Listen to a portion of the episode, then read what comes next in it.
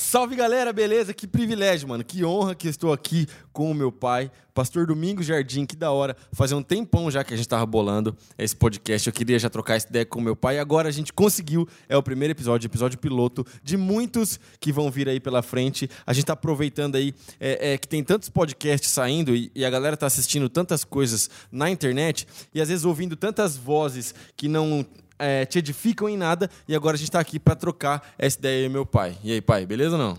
Privilégio estar aqui com você, vai ser uma jornada muito legal, a minha expectativa é muito boa e eu acredito que vai ser um tempo muito precioso. A gente vai poder trocar algumas ideias entre as gerações aí, vai ser muito boa. O que me inspirou a fazer é, esse podcast, primeiro porque eu gosto muito de podcast, pai. É uma mídia que eu consumo bastante, tanto em áudio em si, quanto agora os podcasts em vídeo. Às vezes eu estou lavando uma louça em casa, porque eu tenho esse acordo com a dona Jamila. É, é, é meu acordo é o seguinte: é, é, ela cozinha e eu lavo a louça, né? Então, às vezes eu vou lavar a louça, eu boto um vidinho e eu estou ali assistindo alguma coisa, um podcast. E o que me inspirou foi, primeiro, a quantidade de podcasts, eu sempre tive vontade de fazer um, mas a quantidade de podcasts que tem por aí que às vezes estão falando só besteira, coisa que não acrescentam. E segundo, porque é, é, se você não sabe, segunda-feira é dia de folga pastoral. Segunda-feira é o dia que a gente descansa, porque a gente trabalha de terça a domingo. E aí eu vou almoçar lá com o meu pai. E nós já tivemos algumas conversas emblemáticas, assim, sabe? Algumas conversas que já ficaram mais tensas, outras conversas que a gente deu muita risada. Mas nós já tivemos algumas conversas muito boas. E conversas que eu considero edificantes. Então eu queria que a gente, de alguma forma, compartilhasse esse tipo de conversa com as pessoas, não é verdade, Pastor Domingos? Acho que vai ser muito legal a gente poder compartilhar. Eh, são anos de, de convivência e acho que vai ser muito legal. Acho que vocês vão, vão gostar. A gente vai estar aí respondendo perguntas e caminhando nessa direção. E realmente é um privilégio toda segunda receber o Davi Jamilo, o Jean Renato, o Lucas. E Deus tem sido muito misericordioso. E é assim, a gente está fazendo esse programa e, obviamente, você está vendo que esse programa, por enquanto, está sendo gravado, mas a ideia é a gente chegar um dia a fazer tudo ao vivo, de uma maneira bem legal, bem interessante. A gente quer fazer ao vivo. Sem nenhum problema. Quem sabe faz ao vivo e a cores. É isso aí, mano. Quem sabe faz ao vivo e a cores. Falando de ao vivo e a cores, pai, é muito legal porque é o seguinte. Eu nasci em 1993, certo? Minha irmã nasceu em 1990.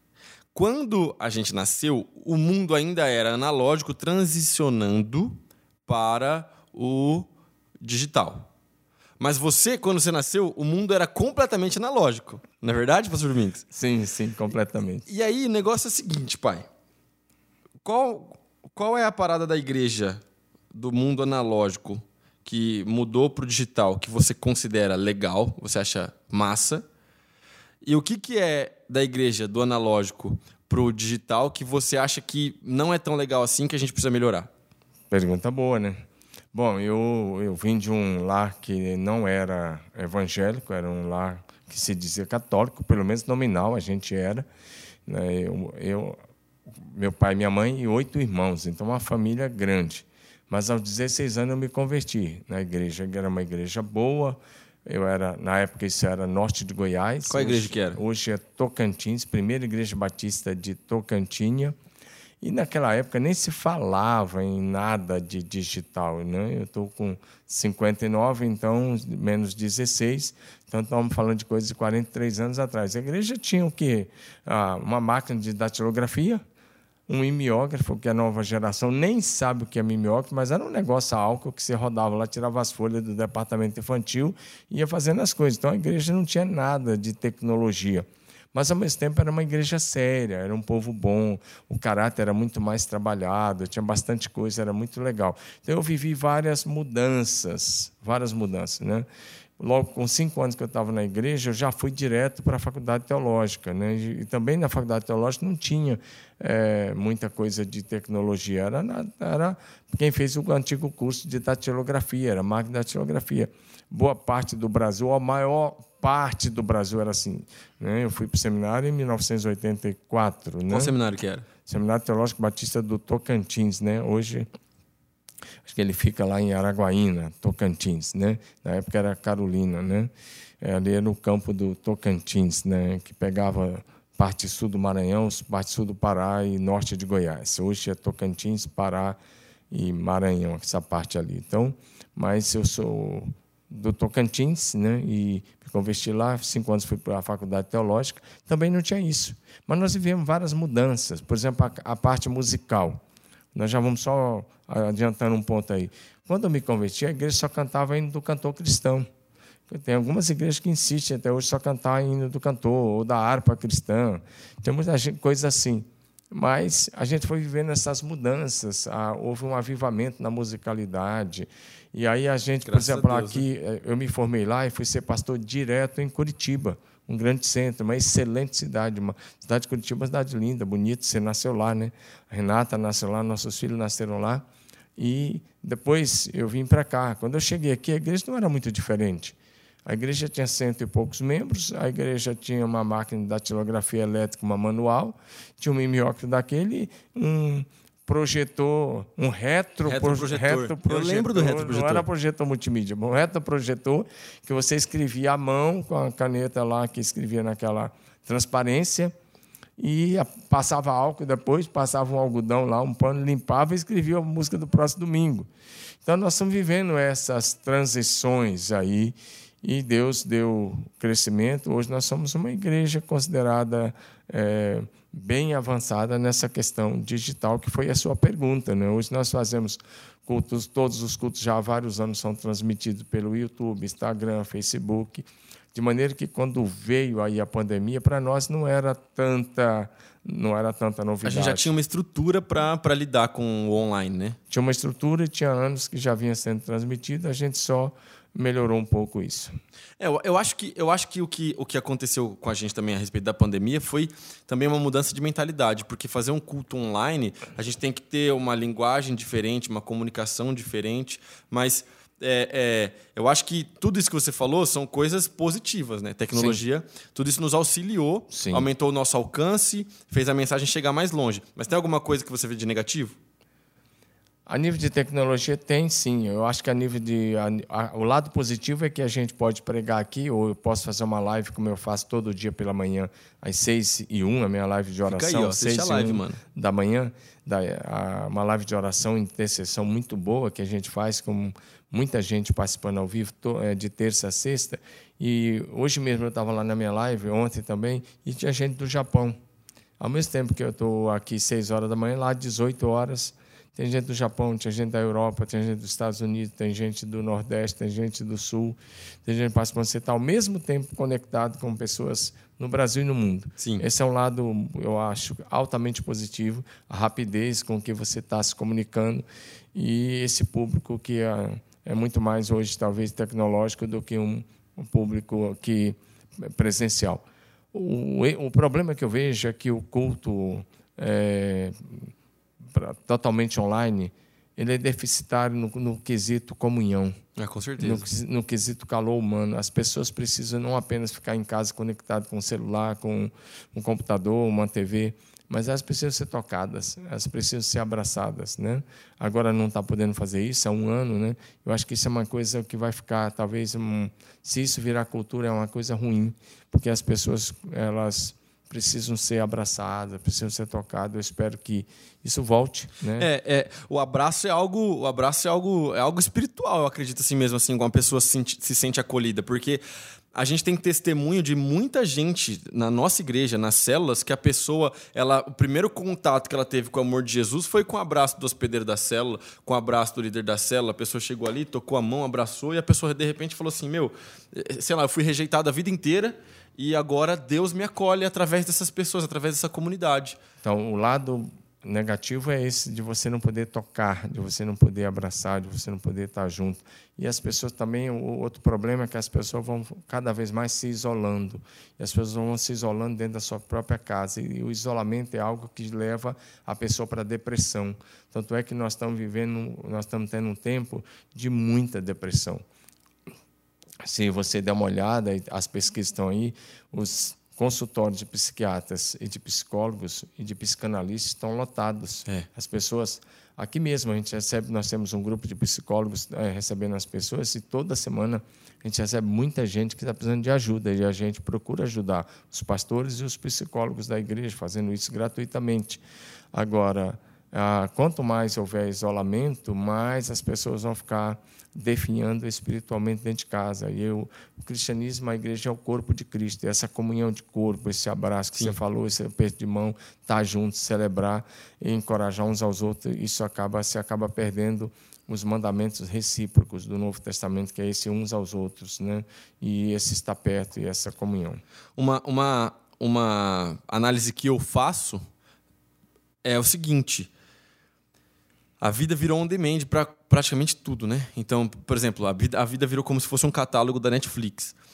E aí o cara vai lá, Netflix, por exemplo, ontem à noite eu assisti um filme com a, com a dona Jamila, né? Então eu vou lá, eu ligo a televisão, eu vou passando os cartazes até eu encontrar o filme que me interessa e eu assisto um filme com ela. Assisti um filme bom, inclusive, com ela, o filme do Tom Hanks. Mandei mensagem pra mãe pra você assistir com ela, da hora. Histórias do Mundo. É, Relatos do Mundo. O filme é ah, é bom, Relatos cara. Do mundo. O filme é bom. É um, é, um, é um filme de faroeste, mas é da hora. Tem uma história bem bonita, muito emocionante.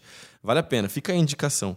Mas aí, o cara traz essa realidade de catálogo para a igreja, pai. Então, por exemplo, ele tá no domingo em casa domingo que é o dia do Senhor, domingo que seria o dia onde ele iria congregar com a igreja dele, onde ele iria, iria se encontrar com os irmãos, o que, que ele faz? Ele abre o YouTube e aí ele começa a caçar culto ao vivo, porque todas as igrejas estão fazendo culto ao vivo agora. E aí, por exemplo, ele liga lá, pastor Domingos Jardim. Só que o pastor Domingos Jardim está pregando a mensagem sobre o Apocalipse. Ah, eu não tô legal para ouvir o Apocalipse. Ao invés dele permanecer nessa igreja, ele fecha, ele abre a, a igreja do bairro dele, a outra igreja e tal, e ele vai lá. É legal você ter essa opção e as igrejas e os pastores terem esse alcance grande, mas eu não acho legal a igreja virar um demand e esse relacionamento onde você fecha uma aba e abre outra aba, porque daí eu acho que é, é, destrói um, uma ideia de compromisso que a gente tem que ter com a igreja local não só a ideia de compromisso, mas também tem uma outra coisa. A hora que você procura um filme, por exemplo, você vai colocar para assistir um filme que você gosta, de acordo com o seu prazer. Por exemplo, se eu estou assistindo um filme secular, eu, eu, eu, procuro assistir os filmes cristãos, de um modo geral, mas se eu estou assistindo um filme secular, eu vou, eu gosto de faroeste, eu gosto de ah, alguns poucos policiais, eu gosto de luta livre e alguns é, que sejam mais aí na área de comédia. Filme bom, filme de ação, filme, filme de, ação. de ação, mas é. também de comédia, engraçado, como Jack Chan. É, Jack Chan, faz tempo que Jack Chan não faz filme. Hora do Rush é, foi um dos filmes bem legal e tem tantos outros, tem um filme antigo isso que eu falei, mas tem muita coisa assim. Então você vai procurar o que você gosta. A tendência da mensagem online é que você também vai procurar o que você gosta. Com certeza. Você, você não vai querer nada que confronte o teu pecado. Você não vai querer nada que fala contra o vício que você tem. Com certeza. Você não vai querer nada que condene, por exemplo, se, se o cara está andando em adultério, o pastor está pregando contra, ele não vai querer ouvir sobre isso. Ele vai querer ouvir o que faz bem para o ouvido. E aí nós vamos cair numa profecia de Paulo, que ele diz que nos últimos tempos as pessoas teriam comichões no ouvido. Iam levantar para si é, mestres segundo o seu próprio entendimento. Iam dar ouvido a doutrinas de demônios. E você acha que a gente está vivendo esse tempo agora? Com toda certeza. As pessoas querem escolher que parte da Bíblia é, obedecer. Eles olham para um versículo falando, isso aqui eu não concordo. Então, mas aquele pregador ali também eu não concordo. Mas aquele outro lá que diz que eu posso continuar cheirando e eu estou em santidade, ou que eu posso continuar bebendo, eu estou em santidade, eu posso transar que eu quiser, eu estou em santidade. Porque, afinal de contas, santidade, no conceito de alguns pregadores, é um estado de consciência. Mas se tem um outro lá que está pregando contra todas essas coisas, esse pastor não serve. Ele vai querer ouvir aquele que prega aquilo que faz bem a sua consciência, ele dá uma aliviada na consciência no domingo, como você disse, manda lá uma contribuição que ele acha que é necessário também para aliviar a consciência, fala, estou fiel, e eu, de acordo com esse pregador, aquele outro pregador que eu gosto. Que Mas eu dependendo curto, também, cada domingo ele contribui eu, numa igreja numa missão é, diferente, né? É. Aí ele, ele escuta a mensagem, de acordo com a mensagem daquele pregador, ele fala: Eu estou indo para o céu, afinal de contas, eu estou nadando na graça, estou na maravilhosa graça, mas na verdade está indo para o inferno, e é só uma religião, isso não muda nada. Então, esse é um dos riscos que a gente corre. Mas tem muita coisa boa, é que agora a pessoa pode ouvir o evangelho verdadeiro dentro da sua própria casa. Esse é o lado positivo. É, eu, é com certeza. E eu acredito que o positivo é muito maior que o negativo. Sim. É, eu gosto de pensar na, na, tecnologia e nas coisas que envolvem tecnologia como assim: a, a, tecnologia não tem moral em si mesma. Ela não é boa ou ruim. Sim. Ela pode ser boa ou pode ser ruim. Depende, Depende de quem usa. É igual uma faca. A gente pode usar a faca para passar a manteiga no pão ou para ferir outra pessoa. Sim. É, eu penso na tecnologia dessa forma. E eu acho, eu acho interessante essa, essa análise, porque, por exemplo, no tempo que a gente está vivendo, esse tempo de pandemia, que não, não tá fácil para ninguém e, está todo mundo no mesmo barco, pessoas, por exemplo, que estão hospitalizadas, mas que ela tá lá, às vezes, com o celular, igual o pai da Jamila. O pai da Jamila ficou internado 15 dias. Sim. Ele só tinha o celular, fone de ouvido dele. Não deixaram entrar nem a Bíblia dele. Foi um negócio muito louco. A pastora foi levar a Bíblia no hospital, mas não deixaram entrar a Bíblia. Entrou o celular e o fone de ouvido. E aí ele, através do celular, ele ligava pra gente, claro, ele conversava com a gente, mas ele também poderia assistir o culto. Sim. Eu mesmo tinha algumas pessoas internadas aqui mesmo em Marília, na Santa Casa ou no HU, que eu orava com eles, é, na, internado todos os dias e usando FaceTime, né? Ou pelo WhatsApp, mas chamada com vídeo, né? Eu fiz isso com várias pessoas e ainda faço com algumas pessoas né, que estão internadas, a gente ora com vídeo. Deixa eu só falar uma coisa sobre isso. Quando eu me converti lá atrás, e até alguns anos atrás, a igreja, no máximo, a maioria, as igrejas grandes, no máximo, conseguiam ter um programa de rádio. E o rádio era uma benção. Eu fiz programa de rádio é, lá no Norte de Goiás, participei de programa de rádio lá em Curitiba também, fazia também programa de rádio é, em alguns lugares. Lá em Curitiba era uma vez só por semana, sábado a gente tinha uma rádio chamada Boas Novas. Né? E era uma rádio cristã, mas lá no Norte de Goiás não, era, uma, era a rádio Araguaia, de Araguaína, que a gente tinha uma participação no programa Boas Novas em celular. E a gente era. E esse programa, para você ter ideia, pregava, pegava todo o norte de Goiás, parte do Pará, Maranhão, até no Ceará. E famílias inteiras se convertiam ouvindo rádio. Ouvindo rádio. E, ouvindo rádio. E a, algumas organizações cristãs fizeram o alvo de cobrir cada metro da Terra com a mensagem radiofônica. A Rádio Transmundial foi uma delas, era um programa da Transmundial, e eles tinham a HCJB, de, que fica em Equador, no, é, Equador, né? É, lá no Equador fica essa rádio, eles também têm o mesmo programa, participam desse projeto de cobrir cada metro quadrado da Terra com um programa na língua é, das nações, dos povos. Isso é muito bom. E hoje a internet cobre cada metro quadrado da Terra. A questão é se, se a, as pessoas estão conseguindo abrir a internet e também ouvir na sua própria língua nativa, nos seus próprios idiomas, nos seus próprios dialetos a mensagem. Mas eu acredito muito no texto que diz: a terra se encherá do conhecimento da glória de Deus, como as águas cobrem o mar. Amém. E acredito que a internet pode ser usada, assim como o rádio foi tão usado, ainda continua sendo usado, porque depois as outras igrejas foram a, a, que podiam foram entrando na TV. Infelizmente, a TV brasileira é ocupada por pregadores que não têm compromisso com a palavra de Deus, com a verdade da palavra. Eles pregam muita coisa que dá de acordo com as suas próprias crenças, muita distorção da Bíblia, e a gente sabe, e o pessoal de casa também sabe. Agora, é, tirando esses pregadores e essa linha de pregação que não é a nossa, é, que é uma linha totalmente aí voltada para é outras coisas, da prosperidade, né? Voltada para o lucro deles mesmos, né? Mas quem prospera mais são eles mesmos. É, né? Eles falam que o povo vai prosperar, mas quem fica rico são só os eles mesmos. É. Agora, é, tirando essa linha da chamada teologia da prosperidade e outras coisas aí, depois a igreja foi para a TV e hoje nós estamos na internet. O que é interessante da internet é que a igreja não precisa ter dinheiro para estar na internet. Antigamente, como eu disse, a igreja precisava ter muito dinheiro para um programa de rádio, depois muito dinheiro para um programa na TV, era muita grana, muito caro, era caríssimo. E hoje a igreja faz isso praticamente de graça. Você só precisa ter uma câmera, né, algumas câmeras, um, um som básico pessoa que te ajuda a gravar, alguém que te ajuda a produzir, você está. É, com, conforme o tempo, a gente está querendo cada vez mais investir nessa estrutura e nesse formato. Esse é o primeiro episódio que a gente está fazendo. A gente ainda está testando algumas coisas, mas conforme o tempo, a gente vai, vai, quer investir cada vez mais nesse formato aqui. Agora, não necessariamente a pessoa precisa começar com, com essa parada toda aqui, que a gente já está com uma estrutura legal. Eu conheço gente que faz. É, é, transmissão de culto, pai. O cara liga uma webcam a igreja na frente e ele sobe direto no, no, no Instagram ali, no Facebook, e está transmitindo o culto dele.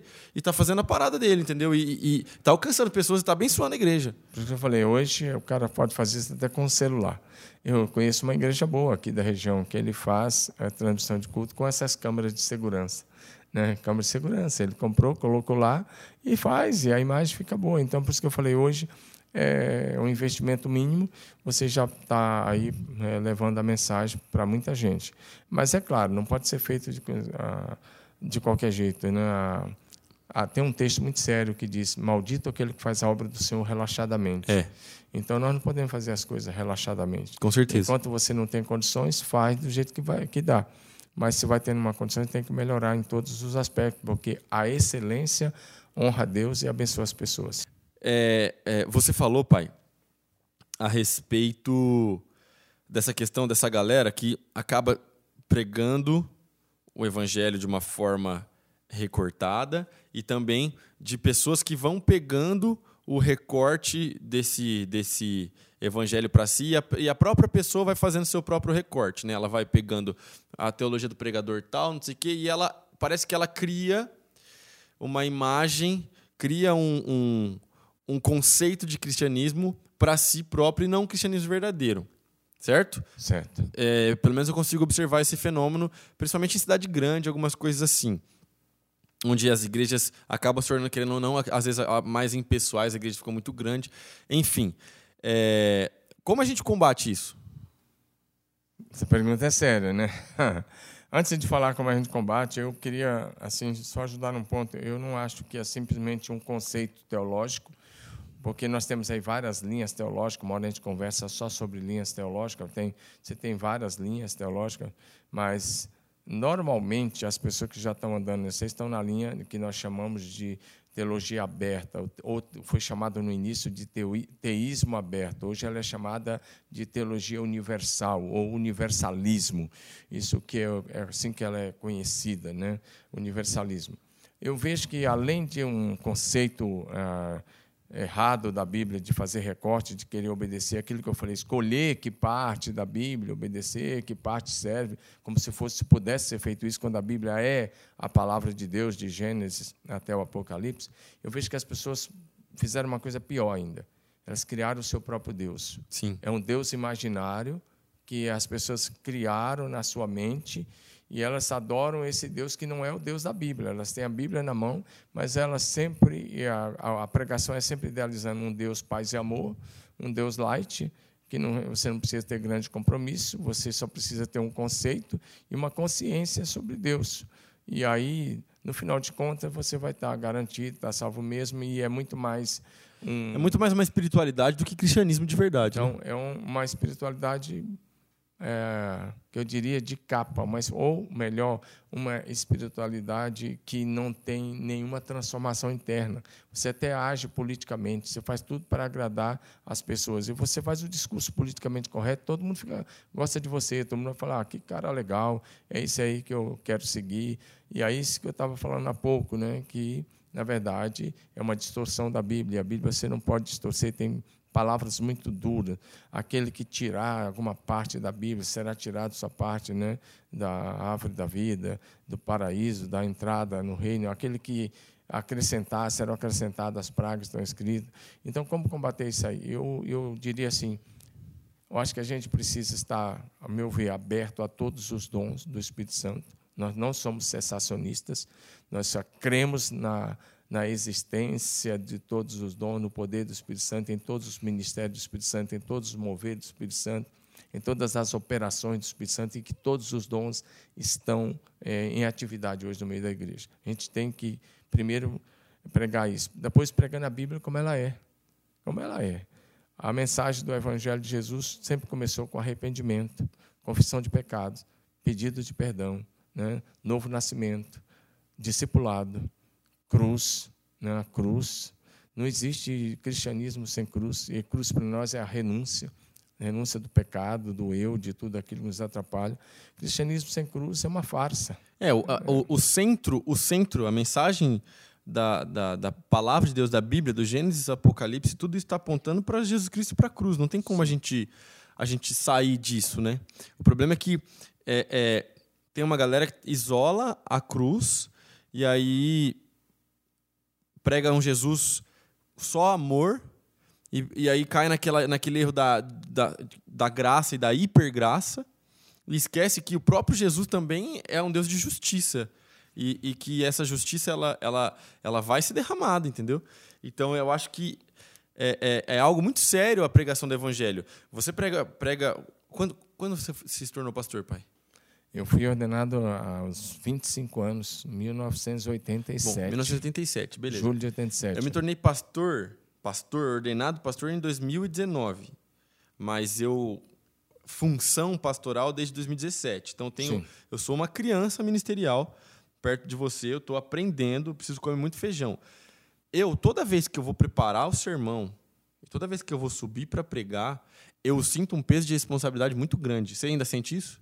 Sim, se a gente não sentir esse peso, não tiver um frio na barriga, e se não, primeiro, se a, mensagem não falar ao coração, não sei se, explicando para o pessoal de casa, a gente não recebe nada pronto para pregar.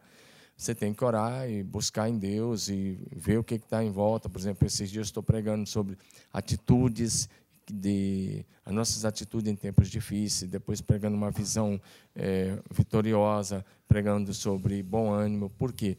Porque as pessoas já estão cansadas de mensagem de morte, de mensagem de tristeza, de doença. Não tem um dia que a TV não fala centenas de vezes sobre a, a pandemia que está aí, nem vou falar o nome, sobre a pandemia que está aí, e as pessoas estão cansadas disso. Se chegar na igreja e ainda ouvir uma mensagem de morte, complica tudo. Nesse tempo, nós somos os mensageiros da paz, né? Mensageiro da paz, mensageiro da esperança. Temos que pregar isso. Mas nós não podemos esquecer.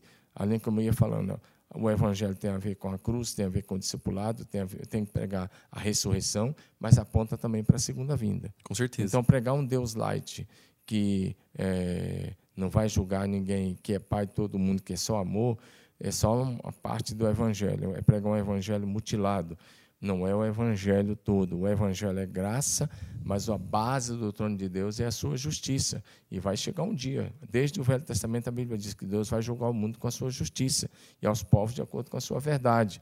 E para isso ele já determinou ressuscitando Jesus Cristo dentre os mortos, é o que está em Atos 17. Por isso a mensagem do evangelho passa pela arrependimento, conversão, novo nascimento, discipulado, cruz, a crença firme na ressurreição, que é a doutrina central, e a segunda vinda de Jesus. Né? E, claro, o poder do Espírito Santo que está aí para nos capacitar. Então não existe esse evangelho barato, é um falso evangelho. É, fuja, fuja dessa pessoa que está aí na internet só falando as coisas para te agradar, porque às vezes o pastor vai falar alguma coisa que pode gerar confronto. E o evangelho, ele, ele gera confronto. A gente está fazendo aquela parada agora, acaba domingo, né? E a gente está lendo o Novo Testamento. A gente leu o Novo Testamento em 21 dias. Foi isso? foi dias? menos, acho que foi. Foi menos? Foi menos, é, foi 19 dias. 19 dias. Deu aí uns 14, 15 capítulos por dia. É, é, parece que é muito, e é muito. Você precisa separar para fazer desse jeito que a gente fez. Eu estou precisando separar pelo menos uma hora, uma hora e quinze de leitura por dia. É, porque senão eu não conseguiria fazer. Então eu tenho que parar ali.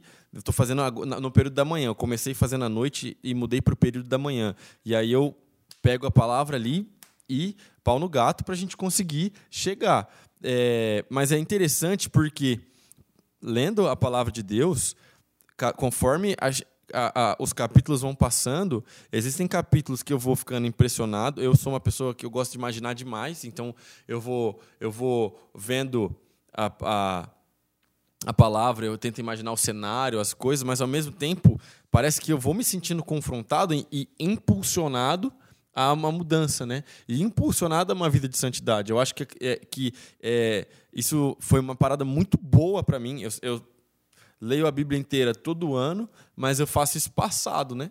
Então eu faço assim, eu vou ali lendo cinco, seis capítulos por dia. Agora, ler o Novo Testamento, assim, esse intensivão de uma vez, foi muito da hora e, e gerou esse efeito para mim.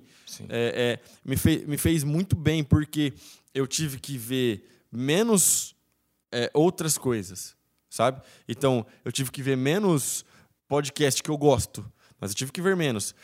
Menos filme, menos série, menos até mesmo menos notícia para dedicar essa uma hora, uma hora e quinze por dia à leitura da palavra. Então foi bom, porque para mim, sabe essa parada que você faz aí, que é o detox aí, que você vai faz uma semana comendo coisa saudável para limpar o organismo? Para mim foi um detox para mim foi muito bom. Limpou minha mente de muita coisa é, é, ruim, sabe? Querendo ou não, apesar da gente ser pastor e da gente estar tá aqui exercendo a nossa função, a gente também é ser humano. E eu, eu tava vivendo um tempo que eu tava meio ansioso, um tempo que eu não estava dormindo direito da forma como eu poderia estar dormindo.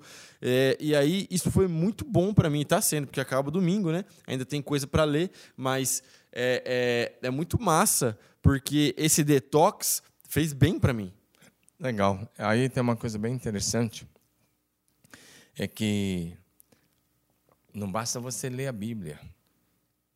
Você tem que deixar que a Bíblia leia você. Não é, é. quantas vezes você leu a Bíblia, é se o texto está falando ao seu coração, é se o texto está entrando. Porque uma coisa, a gente que é pregador, é um risco muito sério, uma coisa é ler a Bíblia para pregar, outra coisa é ler a Bíblia para deixar Deus falar.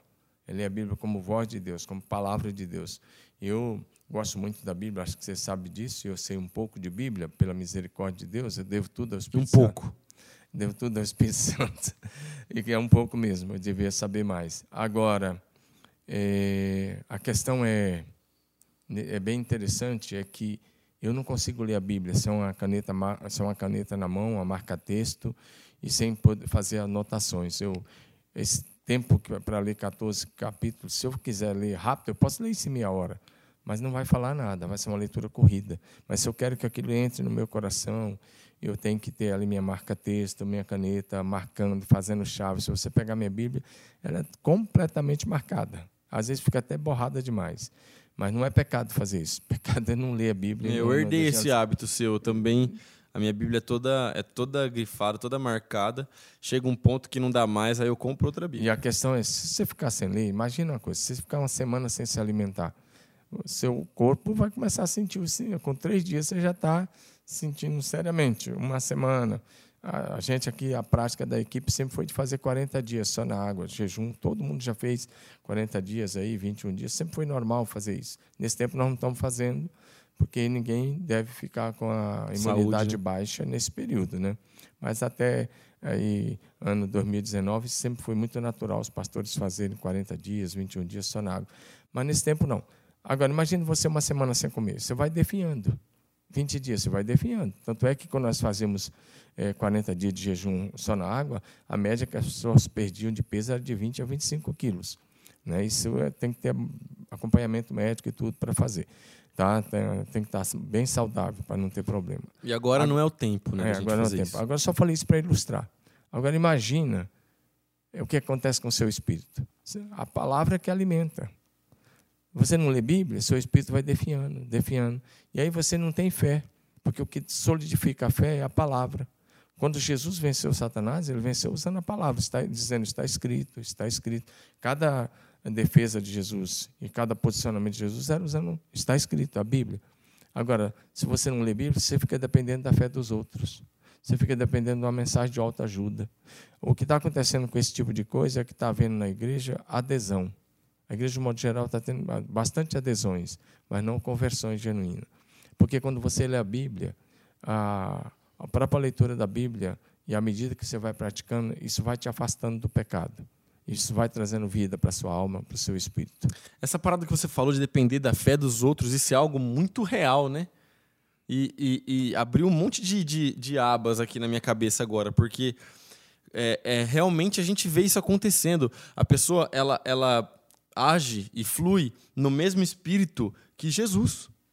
Jesus Cristo enviou o seu Espírito, o Espírito Santo, o Consolador. Sim. E, e só que ela depende às vezes e ela às vezes até prefere que de alguma forma haja um mediador entre ela e Deus. Então, quando acontece alguma coisa, ela liga para o pastor, ela liga para o líder de célula, ela liga para o supervisor, pede para orar, mas ela não quer exercer a fé dela mesma, sendo que ela pode exercer a fé porque é o mesmo Espírito que age sobre todos. Sim. Um relacionamento com Jesus você pode estabelecer de, a qualquer dia, de qualquer lugar, a qualquer hora, onde você estiver, dentro do ônibus, dentro do carro, eh, no trabalho, em casa e a porta da graça está aberta para todos, o novo e vivo caminho que foi inaugurado através do véu, Jesus nos convida para entrar, inclusive, com ousadia na sala do trono. Hebreus, capítulo 10, 19 a 23. Nós somos convidados a desenvolver esse relacionamento. E a fé coletiva não nos salva.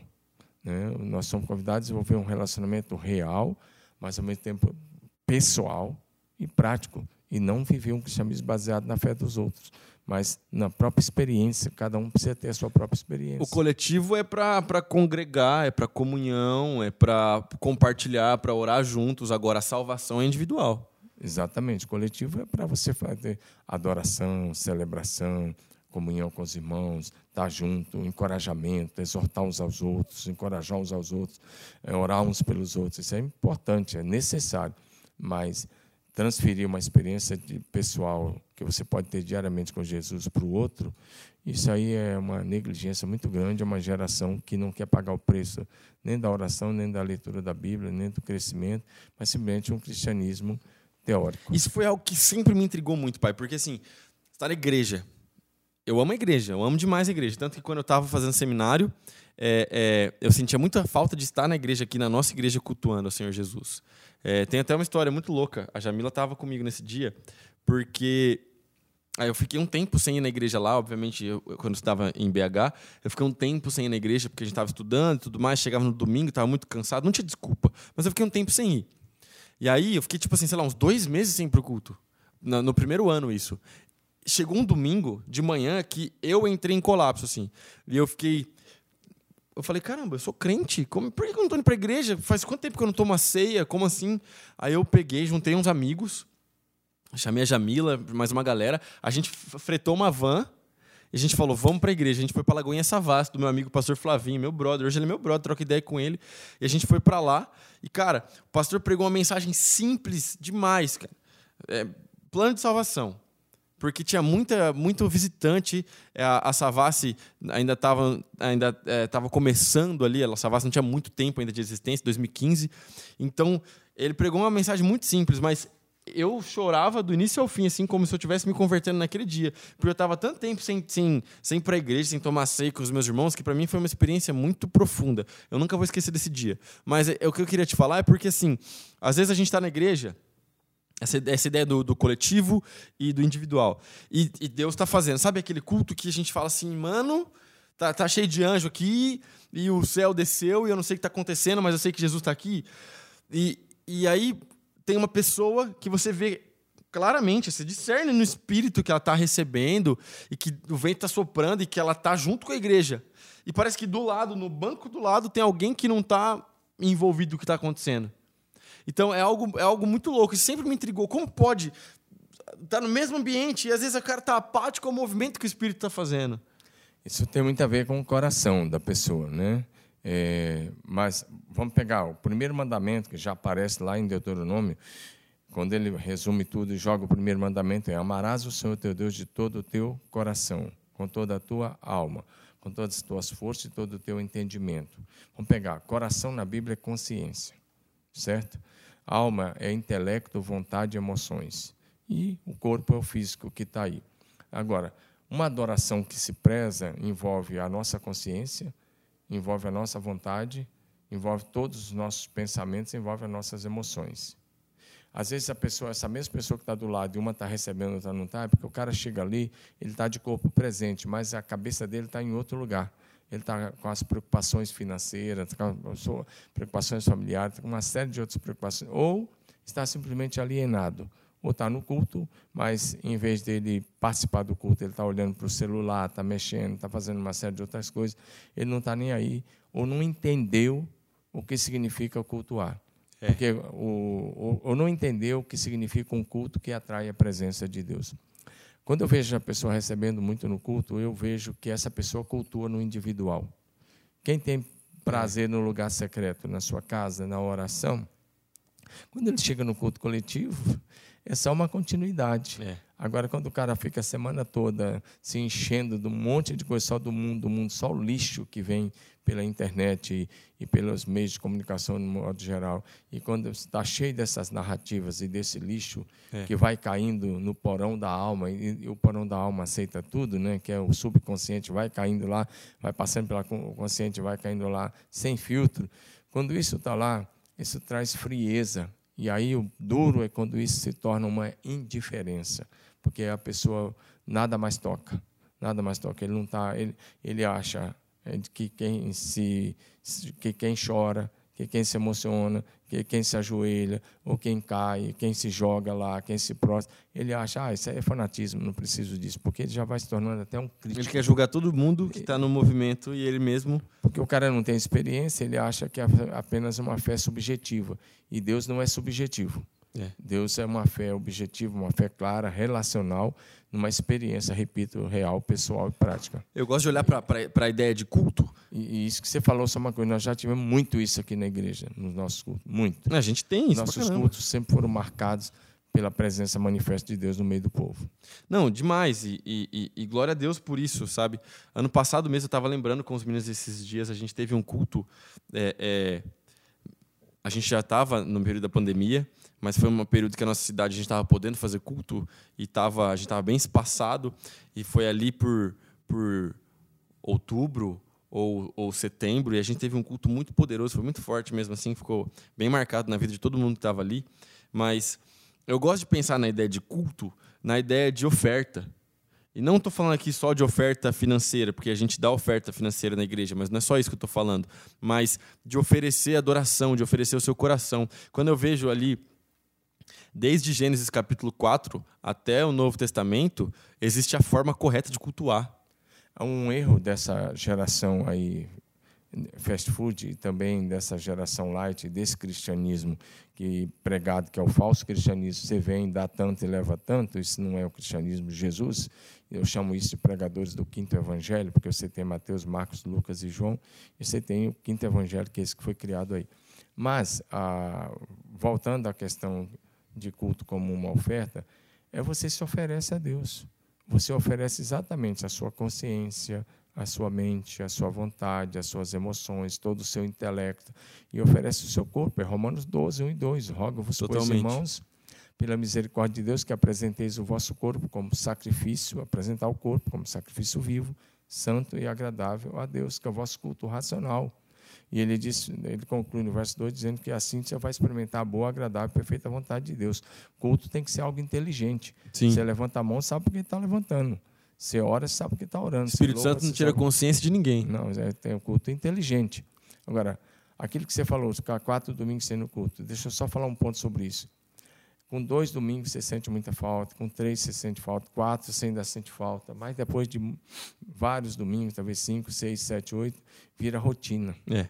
Vira hábito não ir mais ao culto. A minha preocupação é exatamente com essa, esse grupo de irmãos que, por causa do lockdown, por causa da, da pandemia, já estão há um ano sem assistir um culto presencial.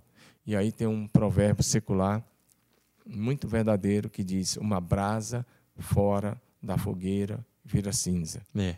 E aí é muito sério isso daí. O culto é aquela fogueira acesa, aquele momento de fortalecimento. A pessoa via, ela recebe. Você oferece a Deus, a si mesmo, e o que você é. E o que você tem, se coloca em consagração ao Senhor. E como resultado, você recebe. Você recebe força, ânimo, coragem. Eu já cheguei muitas vezes no culto até me sentindo mal, doente fisicamente, ou às vezes emocionalmente, e o louvor começa, e, e o louvor tem esse poder curativo, né? É, eu, eu, eu, diria que é muito forte. E quando o louvor termina, eu estou bem, estou para cima, estou ótimo, estou levantado. Sabe, às vezes a semana foi difícil, foi tensa, muito trabalho, mas também muitas coisas que pegam. E às vezes eu chego no culto e eu mesmo não estou bem. Sim. Mas eu saio do culto bem, saio curado, saio para cima, saio animado para viver uma semana de vitória.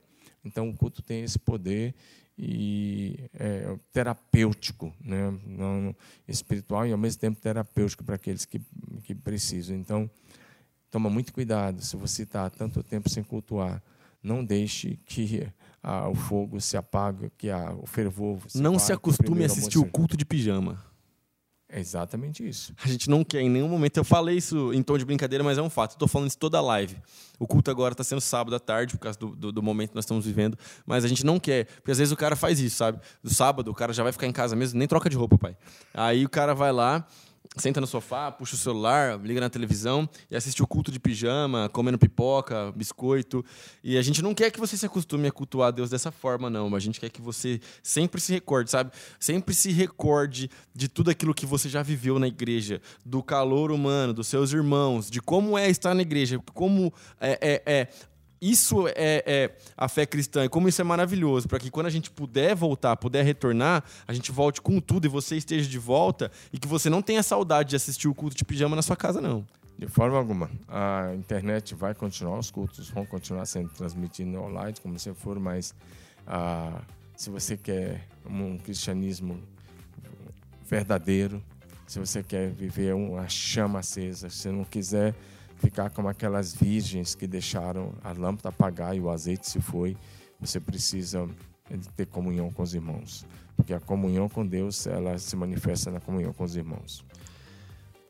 Cara, a gente já trocou muita ideia. É a gente está aqui já tem o que quase uma hora. Então é vamos caminhando para o final. Da próxima vez a gente vai trocar mais ideia ainda. E eu era isso que eu queria que que compartilhar com a galera, sabe? Às vezes a gente teve tanta conversa boa e meu pai, tanta coisa, eu falo assim, isso poderia abençoar outras pessoas. E eu espero que você esteja se sentindo abençoado. Se inscreva no canal da Primeira Igreja Batista de Marília. Deixa seu like aqui, compartilha com todo mundo esse vídeo. Assista, nós vamos postar alguns cortes também, vai ser bem da hora. É, não deixe de se envolver com as atividades da igreja e esperança e fé nesse momento que nós estamos vivendo, porque Jesus é o Senhor da história, a igreja nunca perdeu, a igreja nunca perde, a igreja sempre avança, a gente continua avançando, fica firme com Jesus e a gente se vê no próximo episódio. Estamos juntos até o fim, depois do fim, por toda a eternidade. Tamo junto, que Deus te abençoe, valeu. Valeu.